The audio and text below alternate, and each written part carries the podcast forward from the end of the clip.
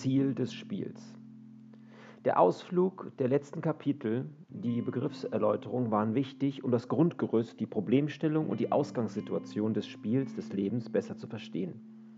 Damit haben wir jetzt die Voraussetzungen geschaffen, um endlich über das Spiel des Lebens an sich zu sprechen. Wenn man das Setup jetzt versteht, ist das Ziel des Spiel des Lebens ganz einfach. Wir müssen als Menschheit die Unbewusstheit des Egos auf der Objektebene erkennen und hinter uns lassen. Dann erreichen wir einen paradiesischen Zustand universeller Ordnung auf dieser Welt. Das ist der Sinn der Menschheit, sich ein Paradies auf Erden zu bauen. Das ist der Plan und die Antwort auf die Frage, warum wir hier sind. Ein gigantisches Spiel mit Milliarden von Menschen, die durch ihr Ego und seine Objektablenkung immer wieder von der Bewusstseinsbildung abgebracht werden. Es lockt allerdings ein wundervolles Ziel, aber in den letzten Tausenden von Jahren haben wir mehr oder weniger den weitaus größeren Teil unseres Fokus darauf gelegt, auf der Objektebene möglichst viel zu erreichen. Wir haben mit unserer Erde ein fantastisches Geschenk erhalten, aber leider versäumt, die Ordnung und den Geist des Universums zu entdecken, geschweige denn zu begreifen. Stattdessen haben wir geforscht, gemessen, gewogen und kategorisiert, was das Zeug hält, versucht allen Objekten auf dieser Welt einen Namen zu geben und alles so weit gelabelt, wie es ging. Wir haben maximale Aufmerksamkeit im Äußeren. Wir hören mit riesigen Antennen den Weltraum ab und schießen Raumschiffe bis zum Mars. Wir tauchen in den Marianengraben ab und nehmen Kernbohrungen im ewigen Eis vor. Mit welchem Effekt bringt es uns weiter an das Verständnis, an die Antwort auf die Frage, warum wir hier sind? Vermutlich nicht.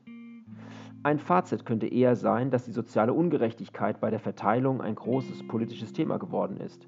Eine kleine Gruppe an Menschen genießt heute ein sehr luxuriöses Leben, während der weitaus größere Teil der Menschheit im Vergleich dazu deutlich schlechtere Lebensbedingungen hat. Ein weltweiter Siegeszug des unbewussten und ungezähmten geistlosen Egos. Die aktuelle Klimadiskussion zeigt die Brisanz der Lage. Als Menschheit kennen wir das Problem, dass der Mensch seine Erde nach und nach zerstört. Tierarten sterben schneller aus, als neue entstehen. Böden erodieren, Meere trocknen aus. Gletscher und Polkappen tauen, die Welttemperatur verändert sich. Und obwohl wir die Probleme seit Jahren kennen, lösen wir sie nicht. Obwohl wir die schlimmsten Konsequenzen für nachfolgende Generationen erahnen, suchen wir nicht ernsthaft nach Lösungen. Obwohl wir wissen, dass wir mit dem Wohl und der Lebensqualität der zukünftigen Generationen spielen, unternehmen wir nichts. Warum? Weil unser Ego nicht gelernt hat, an die Gemeinschaft zu denken und das aktuelle Niveau an Bewusstsein viel zu schwach ist, verantwortungsbewusst zu agieren.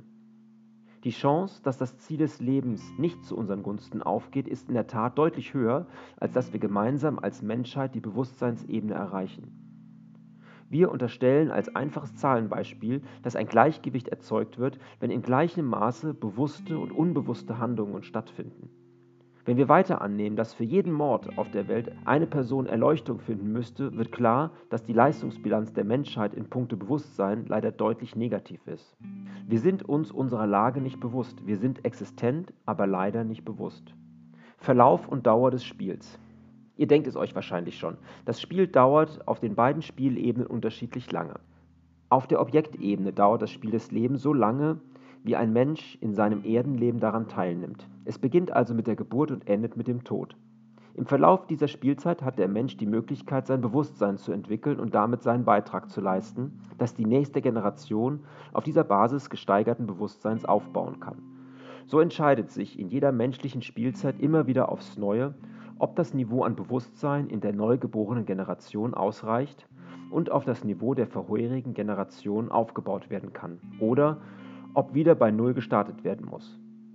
Im Worst Case geht es über viele Generationen nicht voran. Oder in einer Folgegeneration wird das aufgebaute Bewusstsein der vorherigen Generation wieder eingerissen. Ein schier endloses Spiel, vergleichbar mit der Aufgabe des Sisyphos. Aber es ist auch nicht darauf ausgelegt, ein schnelles Spiel zu sein. Diese Art kurzfristiger Zeitvertreibe, wie wir sie von der Objektebene her kennen. Das Spiel des Lebens ist dramatischer, größer, epochaler, es ist kein schnelles Spiel, aber es gibt ja auch keinen Zeitdruck. Es wäre allerdings schön, wenn wir uns alle mehr Mühe geben würden, das Spiel möglichst gut zu spielen. Auf der spirituellen Bewusstseinsebene endet das Spiel erst dann, wenn die gesamte Menschheit ein nachhaltiges Bewusstseinsniveau erlangt hat, was ihr erlaubt, im Einklang mit der universellen Ordnung des Seins, des Universums zu leben. Da auf der Seinsebene keine Zeit existiert, haben wir dort erst recht keinen Zeitdruck und können uns auf das Ziel des Lebens konzentrieren und freuen. Man kann es am besten mit dem Wiedereintritt in den Zustand eines bewussten, mitfühlenden Umgangs miteinander beschreiben. Wie wundervoll und erstrebenswert ist eine Welt, wenn wir sie als bewusst handelnde Menschheit bevölkern. Ein echtes Paradies auf Erden. Wie können wir das Spiel gewinnen? Ziel des Spieles ist, dass die gesamte Menschheit einen nachhaltigen Zustand tiefen Bewusstseins entwickelt. Diesen Zustand kennen wir und er ist in jedem von uns angelegt. Es ist der natürliche Seinszustand unserer Seele. Dieser Seinszustand entspricht dem ewigen Zustand universeller Ordnung und wir tragen den Zustand zu dieser Ebene mit Geburt in uns drin. Über die Ausbildung des Egos verlieren wir Menschen den Zugang zu unserer Seele als Teil des universellen Bewusstseins. Mit Fleiß und Arbeit können wir unser Ego zähmen, unseren Geist schulen und wieder in diese Bewusstseinsebene eintreten. Die meisten Menschen finden aber nicht mal per Zufall die Tür zu dieser Ebene und bewegen sich ausschließlich und weit weg von der Bewusstseinsebene auf der Ebene der Objekte und Dinge, der Objektebene. Um das Spiel zu gewinnen, müssen wir bewusst werden und bleiben. Und das zu schaffen ist nicht einfach. Befindet man sich in einem hochbewusst denkenden und handelnden Umfeld, ist es natürlich leichter, seinen eigenen Zugang zu dieser Ebene zu finden. So kann man zum Beispiel in einem Kloster oder einem Retreat innerhalb weniger Wochen bereits einen gewaltigen ersten Schritt machen. In den meisten Gesellschaften dürfte die Vorarbeit der vergangenen Generation nicht ausreichen, diesen Zugang ohne Mühe zu entdecken. In der Regel und vor allem in den weltweit wachsenden Konsumgesellschaften finden wir im Allgemeinen Menschen mit stark ungebremsten Egos außerhalb jeden Bewusstseins. Man kann auf nichts aufbauen und dem jeweiligen Menschen obliegt es selbst, seine Situation zu erkennen und mit seinem Geist den Zugang zur Bewusstseinsebene zu öffnen. Um das zu erreichen, brauchen wir Hilfe, Mentoren, Vorbilder.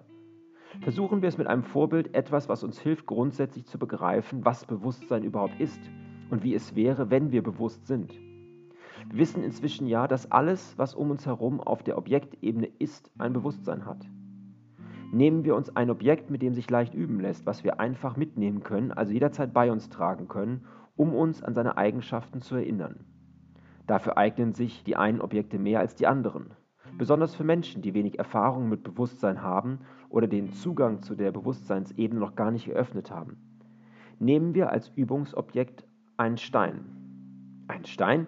Ja, denn jeder Stein offenbart tatsächlich als unbelebtes Objekt mehr Bewusstsein, als die meisten Menschen auf dieser Welt leider auch nur ansatzweise jemals erreichen werden. Warum ist das so?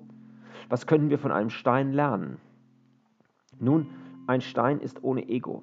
Er ist Bewusstsein, rein und unveränderbar. Er ist ein Stein, egal was wir mit ihm machen, ob wir ihn verbauen oder ihn kleinschlagen. In der physischen Form verändern wir ihn vielleicht, also im Äußeren, auf der Objektebene. Sein Wesen hingegen bleibt immer gleich. Er bleibt immer ein Stein. Er ist ausschließlich im Hier und Jetzt. Und er ist ein großartiges Vorbild an Bewusstheit. Er hadert nicht mit seinem Schicksal. Er beschwert sich nicht. Er träumt nicht von Veränderungen in der Zukunft oder lebt in der Vergangenheit. Er ist präsent und ausschließlich im Hier und Jetzt, voll in seiner Aufgabe und Funktion. Und diese ist es, ein Stein zu sein. Er akzeptiert sich in jeder Form und in jeder Größe. Einfach nur pures Sein. Er ist weder stolz noch unglücklich über seine Situation. Weder der oberste Stein auf der Cheops-Pyramide, noch ein Stein in einem wertvollen Amulett oder der Stein, der Teil einer Betumschicht ist, über die du jeden Morgen vielleicht zur Arbeit fährst. Keiner dieser Steine fühlt sich den anderen Stein gegenüber erhöht. Keiner fühlt sich gedemütigt. Sie sind und bleiben in ihrer jeweiligen Rolle präsent und sind dadurch weder stolz, neidisch noch unglücklich. Sie sind einfach. Sie sind pure Existenz ohne Beeinflussung, losgelöst und ungezähmte Ego-Interaktion mit anderen Objekten der Objektebene. Sie sind und bleiben Steine. Wir Menschen sind allerdings keine Steine, keine unbelebten Objekte. Denn, wie wir oben gesehen haben, unterscheidet uns von allen anderen unbelebten wie belebten Objekten auf der Objektebene die Tatsache, dass wir ein mächtiges, aber auch trainierbares Ego haben, was unseren Geist steuert. Und dieses Ego hilft uns ganz wesentlich, das Leben untereinander zu organisieren. Mitgefühl und Verantwortung etc. sind zum Beispiel Einstellungen, die wir mit einem gezähmten Ego zeigen können. Um sich in allen Lebenssituationen immer wieder darüber bewusst zu werden, was universelles Bewusstsein ist, könnte es ein Ansatz sein, als Talisman zum Beispiel einen schönen Stein mit sich zu führen, um sich so immer mal wieder an die Ruhe und die Kraft universellen Bewusstseins und universeller Ordnung zu erinnern.